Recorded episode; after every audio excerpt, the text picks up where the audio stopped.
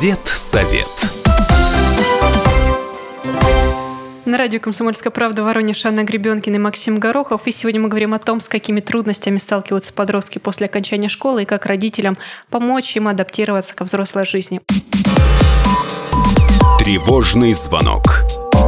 Более 10 тысяч воронежских выпускников готовятся в эти дни отправиться во взрослую жизнь. Это те ребята, которые окончили школу в нашей области, которым осталось только, пожалуй, провести выпускной вечер, кому-то еще дождаться результатов ЕГЭ, чтобы уже точно понять, куда отправиться дальше. И многие из этих людей выберут другие города, вузы, разлетятся из родных гнезд. И родителей, конечно, это все ввергает в тревогу. Тут тревожный звонок, который вы сейчас слышали, это последний звонок школьной жизни, который отделяет детство от дальнейших каких-то свершений для их детей. Ну а для родителей, конечно, это пора переживаний и размышления о том, а как же их дети будут жить в этой самостоятельной жизни, как они будут входить в новое окружение, постигать какие-то новые знания, избегать опасностей, которые подстерегают их в этой незнакомой обстановке. Научатся ли они распоряжаться правильно деньгами, возможностями, которые им представляются, и так далее, и так далее, и так далее. Мы многие сталкивались с этими вещами. А мне лично приходилось уезжать в другой город и жить в двойной прабабушке первый год и четыре года потом провести в студенческом общежитии. И могу сказать, что это, конечно, интересная отдельная история, и там множество э, поводов для размышления, для развития, ну и немало подводных камней, которые мы должны обходить. Вот о том, как это сделать, мы сегодня говорим с директором Молодежного института социальных программ Натальей Кириченковой. Давайте разберемся. Наталья Сергеевна, добрый день. Добрый день. Здравствуйте, Наталья Сергеевна. Ну, для начала давайте, наверное, все-таки разделим. Одно дело, если ребенок сразу после 9 класса покидает родителей и отправляется учиться в какое-то среднее специальное учебное заведение. Либо он все-таки делает это после 11 класса. Вот в чем здесь ключевая разница? Я бы даже первую ключевую разницу назвала бы с точки зрения де юре. То есть, когда ребенок после девятого класса уезжает из семьи, то это прежде всего про то, что ответственность за ребенка в определенной степени продолжает нести родитель. И по большому счету все, что будет происходить, родитель так или иначе причастен к тем событиям, к тому поведению, которое будет там демонстрировать ребенок. И если это уезжает ребенок после 11 класса, то на сегодняшний день в большинстве случаев ему либо уже исполнилось, либо вот-вот исполнится 18 лет, и э, с юридической точки зрения вся ответственность за его жизнь ложится ему на плечи. И мы как родители можем, ну я всегда говорю, ходить со стогом сена и стараться его где-то там ему подложить, чтобы не так больно было падать. Но по большому счету это часто бывает бесполезно, потому что это правда началась его жизнь и его ответственность. И тогда в чем остается моя роль как родителей? Это в безграничной поддержке. Я сейчас не имею в виду не финансовую, а именно вот такую а, моральную. Да, про то, чтобы ребенок всегда помнил, что у него есть родители, и если что случится, мы всегда готовы тебя понять, поддержать и э, протянуть там свою руку помощи. Ну а вот в чем эта помощь, сейчас это будем дальше говорить. Ну а если не юридический аспект брать, а общечеловеческий, а, так скажем? Э, э, да, второй аспект общечеловеческий, потому что это в нам кажется, в разнице подготовки ребенка к самостоятельной жизни. Ну, Но, да, знаете, класс вроде совсем еще маленький да. там. Я много работаю с детьми и вижу, что по большому счету вот здесь к сожалению, разницы никакой нет, потому что все зависит от семьи. Есть семьи, в которых ребенок девятиклассник полностью готов жить самостоятельно. А есть семьи, где ему 18, а он, ну, по большому счету, ну, не знает, где находится магазин и что делать, если у него заболела голова. То есть вот бывает вот совершенно социально, как мы говорим, не адаптированный ребенок, он просто не готов к самостоятельной жизни. Поэтому я бы вот здесь даже не делил. Я больше говорила бы о той ситуации в семье, которая сложилась, и насколько семья э, своего там 16-летнего э, ребенка приготовила к самостоятельной жизни, или там 18-летнего могла не приготовить. Ну, а, а начинать вот, делать это надо было еще вот, от горшка, наверное. Да, да вот, вот знаете, начинать надо делать, тоже спрашивают, когда.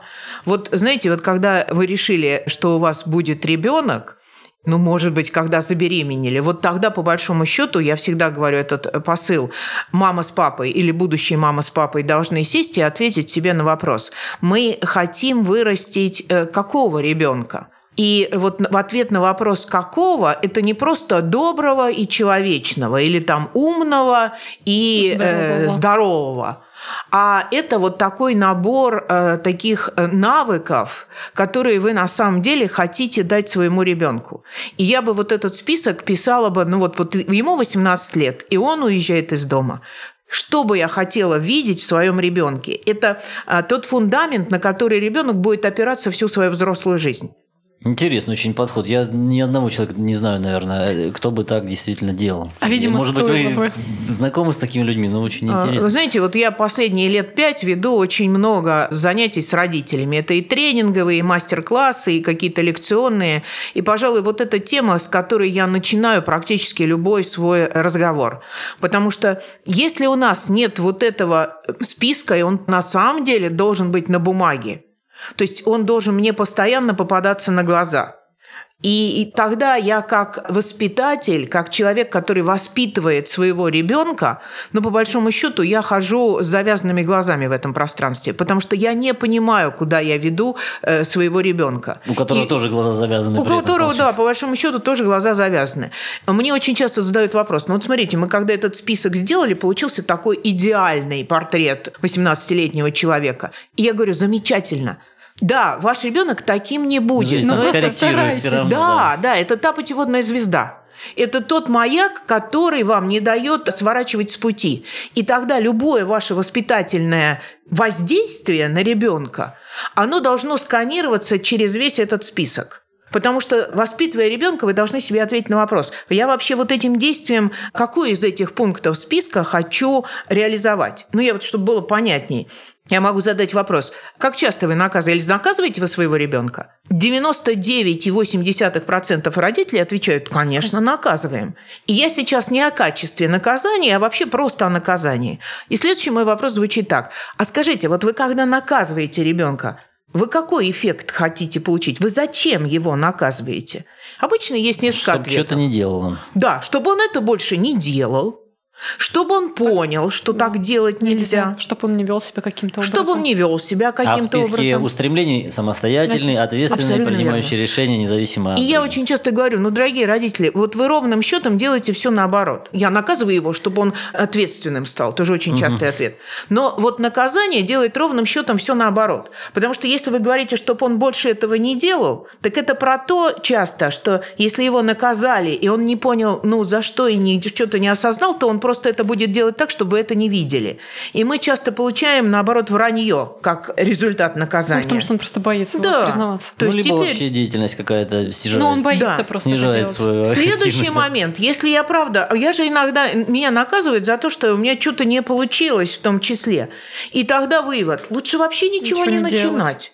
Тогда и не будешь наказан. И следующий там посыл. Говорят, ответственным. Вот наказание рождает безответственного человека. Знаете почему? Потому что есть внешний авторитет, который решает за тебя. Понятно. Зачем мне за что-то отвечать, когда есть мама, которая всегда, если что-то я сделаю не так, меня подправит, подкорректирует, накажет вовремя вернет в нужное русло. Но это вот про то, что мы уже, к сожалению, мы сейчас говорим о там 16 и 18-летних детях, и уже, к сожалению, мы это сделали. Слабо тут мы Да. утешаем наших слушателей, но тем не менее Ну, важная информация. ну, хорошо, может быть, есть младшие дети. Наталья Сергеевна, ну все, воспитали, уезжают из Да. дома.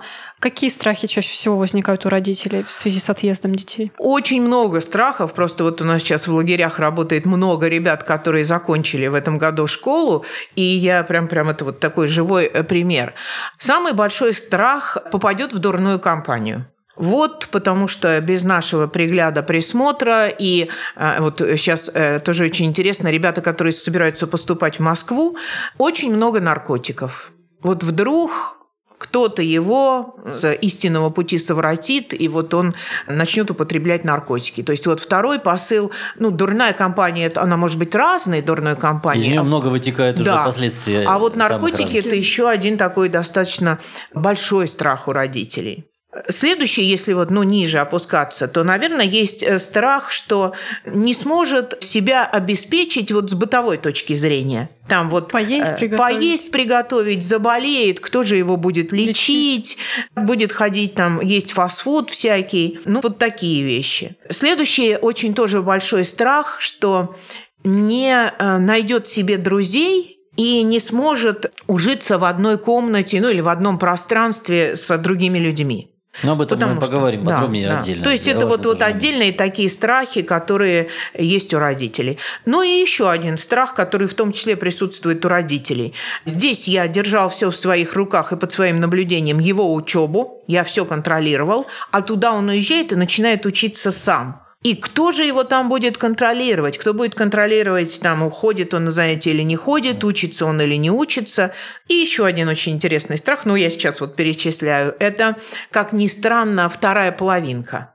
Кого там он Влюбится, еще найдет, неизвестно. да, и забьет на учебу, извините за такой сленг, приедет с э, внуком или внучкой. Ну, вот эти вещи, то есть связанные с такими уже развитием э, личных отношений между парнем и девушкой. Давайте сейчас на этом прервемся и после небольшой паузы продолжим наш разговор.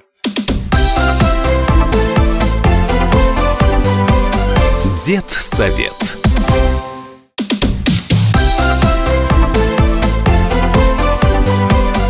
Дед совет.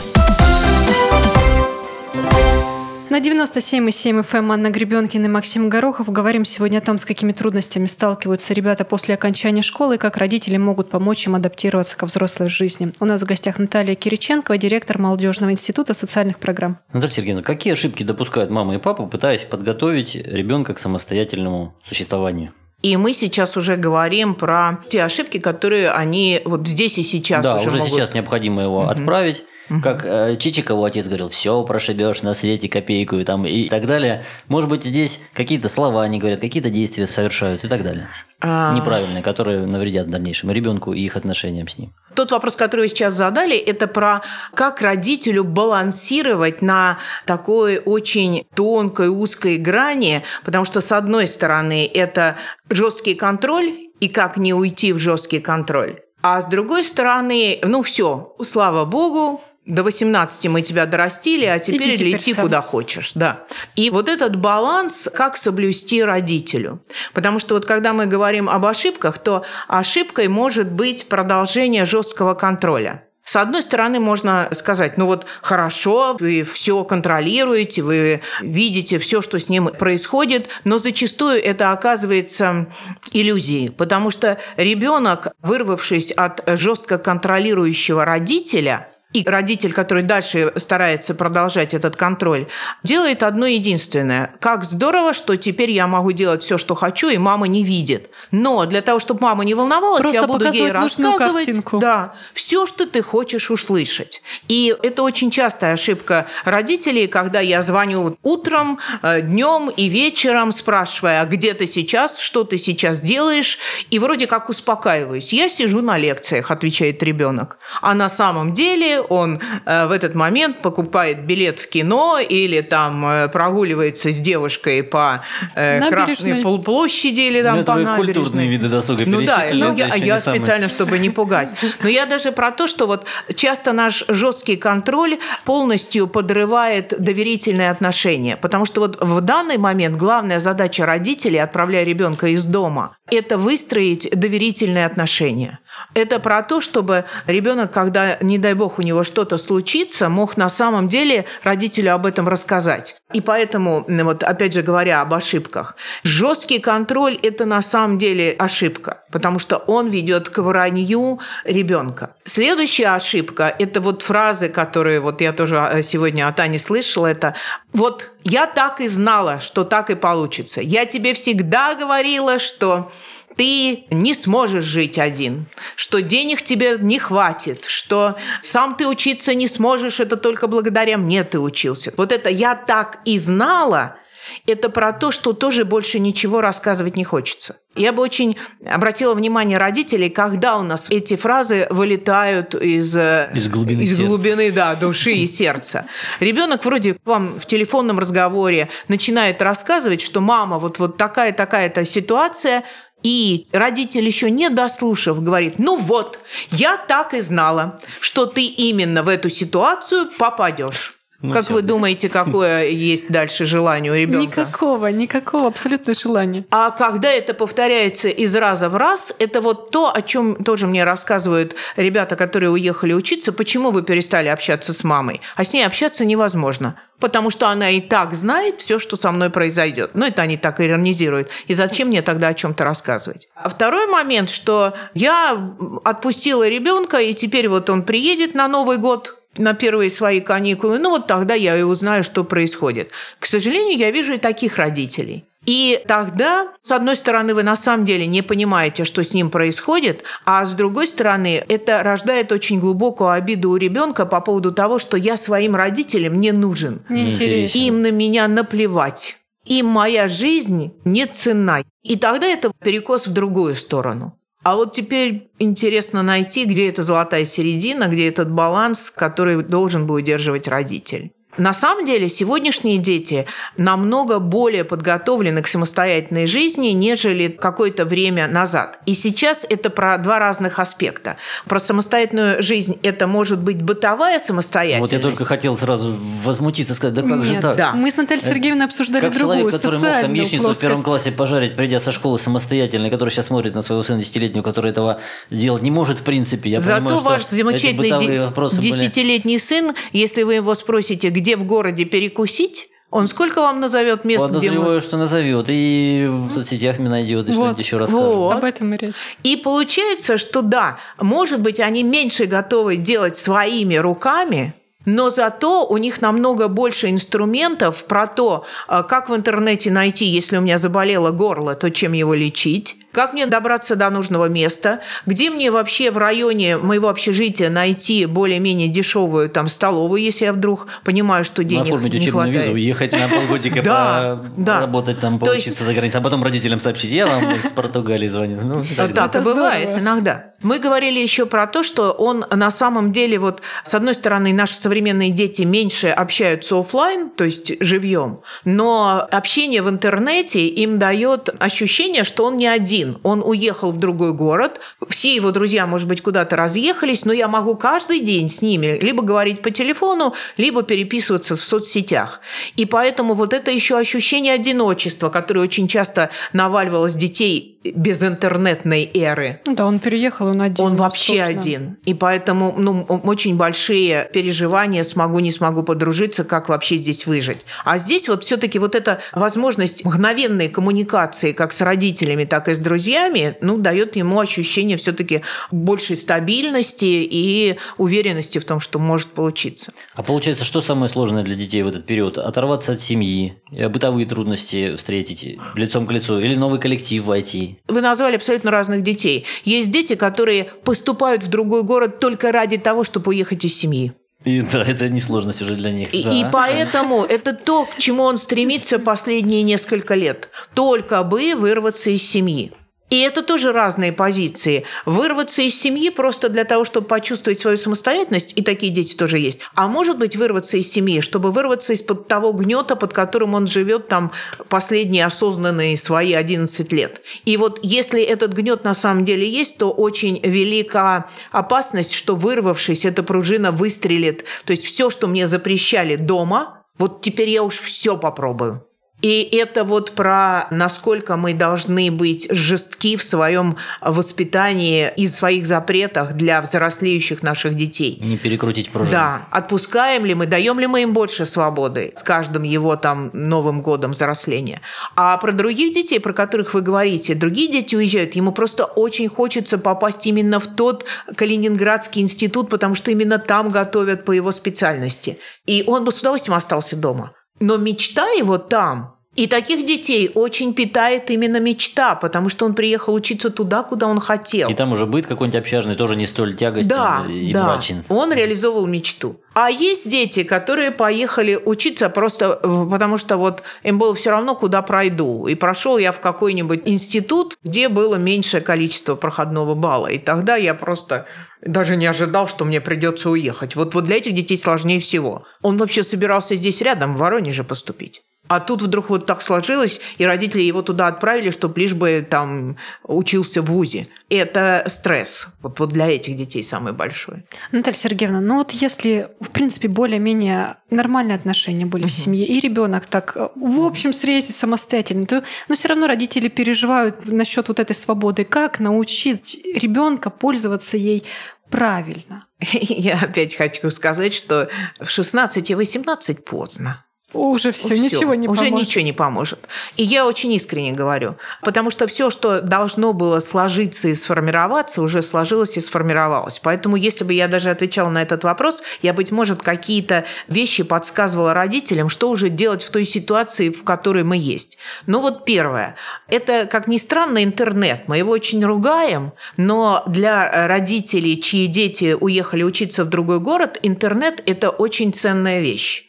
С одной стороны, потому что это возможность общаться в соцсетях здесь и сейчас и очень быстро ну, получать какие-то ответы. Это не то, что раньше там написали письмо, отправили, пять дней идет туда, пять дней обратно, уж все изменилось. А здесь это вот все-таки вот это мгновенное. Но я даже еще не с этой позиции. Интернет вам дает возможность смотреть за тем, что ваш ребенок вывешивает э, ну, на своей страничке в социальных сетях. И вы можете увидеть, как меняются, возможно, его интересы, как, может быть, появляются новые. И, возможно, появляется какой-то новый статус, который может быть как там, ну, в ВКонтакте, в Фейсбуке, вот это вам даст э, либо уверенность в том, что все у него хорошо, то есть вы видите, он там сходил в кино, тот же там Инстаграм, где он вывешивает, возможно, то, что с ним происходит. Поэтому я бы говорила так, умный родитель и заботящийся родитель находится во всех социальных сетях, где зарегистрирован его ребенок. И у него есть возможность видеть эту жизнь ребенка. Вот социальные сети нам дали такую публичность любому человеку человеку. Но, с другой стороны, наверное, не стоит превращать их в инструмент дополнительного тотального контроля. Да. А давай мы сейчас с тобой по видеосвязи поговорим, чтобы убедиться, что ты действительно на лекции да. Э, перерыве И здесь сидишь. я не про Или, то, что действительно что... дома уже, а не из ночного клуба мне, выйдя в тихое место, сообщаешь, что все в порядке. Вот соцсети – это моя такая негласная возможность увидеть, что происходит с ребенком, потому что как только вы начнете говорить, я вот увидел у тебя в Фейсбуке вот такое Всё, сообщение, это тебя что? заблокируют. Магия пропадет. Да.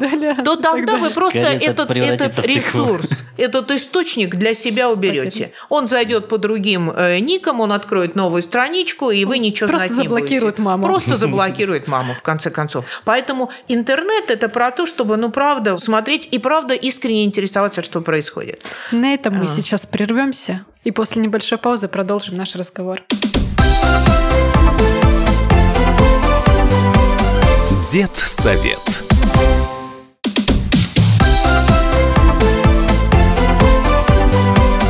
Дед совет. На радио «Комсомольская правда» Воронеж Анна Гребенкина, Максим Горохов. Сегодня вместе с Натальей Кириченковой, директором Молодежного института социальных программ, мы говорим о том, с какими трудностями сталкиваются подростки после окончания школы и как родителям помочь им адаптироваться ко взрослой жизни. Наталья Сергеевна, мы уже начали говорить о том, как нужно правильно вести себя родителям после того, как дети уехали из дома учиться в другой город. Есть что еще добавить? Да, следующая ниточка, которая нас связывает, это телефон. Я тоже вижу, как многие родители совершают ошибку, требуя от детей звонить каждый день. Поверьте, это то, что сковывает их свободу. Причем есть ребенок, который сам готов вам звонить каждый день, потому что это ему так хорошо. Поэтому мне кажется очень важным, прежде чем ребенок уедет из дома, сесть и задать ему вопрос. Не самой сказать, дорогой, каждые три дня, чтобы обязательно был на связи. Это опять наш авторитаризм по отношению к ребенку. Как только вы таким тоном сказали, как я сейчас, те, кто слушал и, возможно, на себя примерил, то, скорее всего, почувствовал, не хочу я тебе звонить каждые три дня. Поэтому вот разговор, который должен состояться с вашей стороны, это вопросы. Как тебе кажется, с какой частотой ты будешь нам звонить, чтобы ну, мы правда очень будем волноваться, что с тобой происходит. И нам, конечно, очень хочется знать, что с тобой происходит каждые пять минут. Но мы прекрасно понимаем, что ты достаточно взрослый.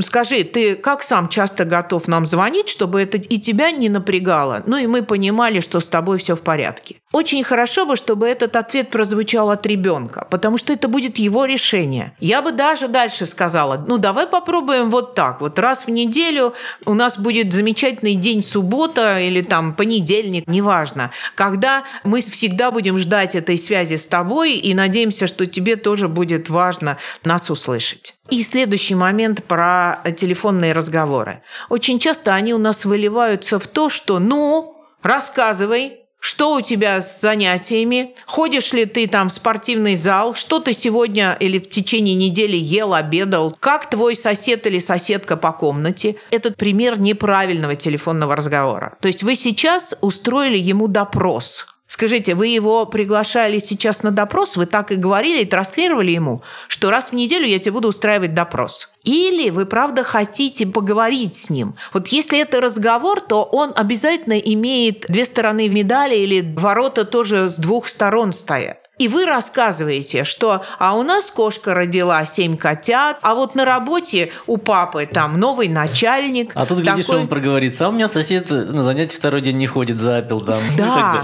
как бы вы сейчас не утрировали, но это на самом деле Или так. работает. Потому что если это идет разговор, то тогда я расслабился. Мы рассказываем про свою жизнь. А не я отчитываюсь, как нашкодивший Ну, школьник. тут еще следующий момент как распорядиться родитель этим знанием. А то он э, так Да. ненароком что-то узнает, а потом опять же скажет, ага. Да, вот и это мы возвращаемся занимаешься». к тому, о Мгм. чем мы говорили. Здесь важно не сорваться. Но вот я так и знала. Да, да, всегда этот скользкий Да. путь нас подстерегает. Какие же фразы должны сказать родители, когда услышали про какую-то ситуацию, которая случилась в жизни ребенка? Первое, что должно прозвучать из уст родителей, что родитель понимает, что чувствует ребенок в этой ситуации. Как бы вы ни относились к этой ситуации, какая бы ужасная ситуация ни была, я понимаю, как тебе было обидно, или я понимаю, как ты расстроился. Потому что ребенок от родителей ждет понимания и принятия. Это не значит, что вы поддерживаете его этот поступок. И поэтому вот следующие фразы, которые могут быть. Давай посмотрим, что можно сделать в этой ситуации. Тебе нужна моя помощь, а не я тебе сейчас расскажу, что дальше делать. Обратная ситуация. Если ребенок, наоборот, сам никак не может отделиться от родителей, что делать? Я понимаю, как ты скучаешь по семье и по дому. У нас, правда, замечательная семья, и мы очень этим гордимся. Давай посмотрим, на самом деле, нужно ли тебе приезжать э, в ближайшие выходные, или, может быть, можно найти замечательное занятие в городе Москве, и там на самом деле много спектаклей и кинотеатров. И я бы была тебе очень благодарна, если бы ты потом рассказал про этот спектакль. Как хитро, Наталья Сергеевна, у вас все придумано. Ну, видите, я опять начинала. Я понимаю, что ты очень хочешь домой. Но посмотри, сколько возможностей сейчас стоит тот город, в котором ты живешь. И я, как родитель, правда, помогаю ему, ну вот пойти и увидеть эти возможности и попробовать их. А если ребенок такой чувствительный и обидится и скажет, Ну, вот меня дома видеть не хотят. Вы, с одной стороны, правы, потому что очень важно, чтобы он чувствовал, что я тебя тоже хочу видеть так же, как и ты. И я точно так же соскучилась, как и ты. И, возможно, в жизни будет много ситуаций, когда мы еще будем разделяться. И главное всегда знать, что мы есть друг у друга в этом мире, и я всегда помню о тебе. Наталья Сергеевна, а вообще, в принципе, сколько длится период адаптации? Какой вот промежуток времени быть там недовольным, скучать, это нормально, а когда уже сигнал, что что-то как-то не так? Очень сложно назвать конкретный период. Я бы посоветовала несколько вещей сделать вот тоже до того, как он уехал, и что поможет ему в адаптации. Знаете, есть такое понятие эмоциональный банковский счет. Это про то, как я себя чувствую. Мне радостно, я чувствую, что я готов своротить горы. Или ничего не хочется, все время плохое настроение, больше в депрессию. Первая ситуация – это мой эмоциональный банковский счет полон, а вторая ситуация – это когда вот очень мало э, Овердрафт не жизненной силы на этом моем личном эмоциональном банковском счету. Как пополнить, если не хватает. Вот смотрите, когда мы говорим, как понять, что вот он адаптировался или нет, вот как раз понять можно тогда, когда вы чувствуете, что он рассказывает, что вот это мне хочется делать, и вот у меня есть такая идея. Он может рассказывать, что очень плохой преподаватель там по какому-нибудь предмету, но, но при этом вы чувствуете, что это вот есть жизненная внутренняя сила. Или вроде рассказывает, что все хорошо, ну, какой-то... Ну, в общем, И здесь как раз нужна ничего помощь, о которой мы уже сказали. Понимание, принятие, да. беседы. А вот о чем надо поговорить с ребенком, когда он поедет, вот ребенок должен понимать, через чего он может восстановить, сделать вклад на свой эмоциональный банковский счет. Сядьте, пожалуйста, с ребенком, и пусть он вам напишет пунктов 15 тех дел, тех, э, может быть, вещей, которые могут стать вкладом на его личный эмоциональный банковский счет. Это после чего у него поднимается настроение. После этих занятий или во время этих занятий он чувствует прилив энергии, прилив жизненных сил. Очень важно, чтобы он это осознавал. Иногда вы можете даже подсказать это ребенку. Он может сам этого не осознавать. Например, посмотри, когда мы с тобой заходим в лес, как у тебя все гармонизируется. Ты мог заходить очень расстроенный, но вот для тебя лес, он целителен. Поэтому хорошо бы, чтобы ты в своем микрорайоне, ну или в зоне доступности нашел какой-то парк, где тебе было бы хорошо. И это то место, которое будет тебя питать. А кому-то из ребят надо заняться спортом, потому что тогда он сбрасывает вот тот негатив, который есть. А для кого-то важна музыка а кому-то это книга, а для кого-то это разговор с подругой. Важно, чтобы ребенок это осознавал. И это было бы той поддержкой в минуты, когда настроение падает ниже плинтуса. И он осознанно говорил, вот мне сейчас плохо, поэтому я пойду гулять в парк. Или я позвоню лучшей подруге. Или я почитаю книжку, и я увез с собой эту. Есть дети, для которых вот бумажная книга не заменит электронную. И тогда это просто его любимая книжка там с собой. То есть то, что правда станет вкладом на его эмоциональный банковский счет. Ну и все-таки хочу задать еще вопрос о другой ситуации, когда ребенок никуда не уехал, но он закончил школу, он поступил в институт, остается жить в своем городе, в своем доме со своими родителями. Что должно поменяться в их отношениях с этого момента? Очень такой неоднозначный вопрос, потому что тоже много зависит от ситуации, которая есть в семье. Но я бы даже сказала так: если у вас есть возможность снять ребенку квартиру, Лучше ну или отдать бабушкину квартиру старую там какую-нибудь, попробуйте это сделать, потому что это замечательный момент взросления. Пока он с вами, он все равно не почувствует. Вот э, мой старший сын, у нас так сложилось, что после родителей там осталась квартира, и можно было идти туда жить. А он не уходил, и там и второй курс, и третий курс. И вдруг он приходит и говорит, мам, мне надо переехать в ту квартиру, я очень не хочу уезжать, мне здесь очень комфортно. Но я понимаю, что я просто не э, чувствую вот этой самостоятельной жизни. Я не понимаю, как тратятся деньги и, сколько мне их на самом деле нужно на месяц, чтобы выжить. Кстати, вот это еще одна тема, на которую мы не поговорили с точки зрения денег. Я не понимаю вообще ритм вот этой бытовой жизни. То есть, э, когда надо стирать, что стирать, что у меня должно быть дома, чтобы мне было комфортно, чтобы я там умел убирать и так далее. И мы часто отдаем, когда ребенок уходит из нашей семьи, ну, условно, жить своей самостоятельной жизнью уже со своей супругой, то много раздоров происходит именно потому, что зачастую оба не готовы э, жить самостоятельно. И много очень претензий. Когда ребенок пожился самостоятельно, у него уже есть это видение устройства быта и что он может делать, что не может, что любит, что не любит. Если нет такой возможности, то по большому счету весь тот же перечень, который был, когда ребенок уехал, вы договариваетесь там, должен ли он вам звонить в 10 вечера и каждый день докладывать, где он. Или он должен звонить там в 11 или в 12 вечера. И это про то же. Не вы говорите, что ты должен мне в 11 часов каждый день звонить. Это вы у него спрашиваете. Давай договоримся, как будет устроена наша жизнь. Мы продолжаем за тебя волноваться, и для нас очень важно понимать, что с тобой все нормально. Можешь просто там прислать смс-очку. Жив-здоров, люблю, буду в 12.30. На этом наш эфир подошел к концу. Напомню, сегодня мы говорили о том, с какими трудностями сталкиваются ребята после окончания школы и как родителям грамотно себя вести, чтобы помочь адаптироваться им к взрослой жизни. В гостях у нас была Наталья Кириченкова, директор Молодежного института социальных программ. Программу для вас вели Анна Гребенкина и Максим Горохов. До свидания. До новых встреч. Дед совет.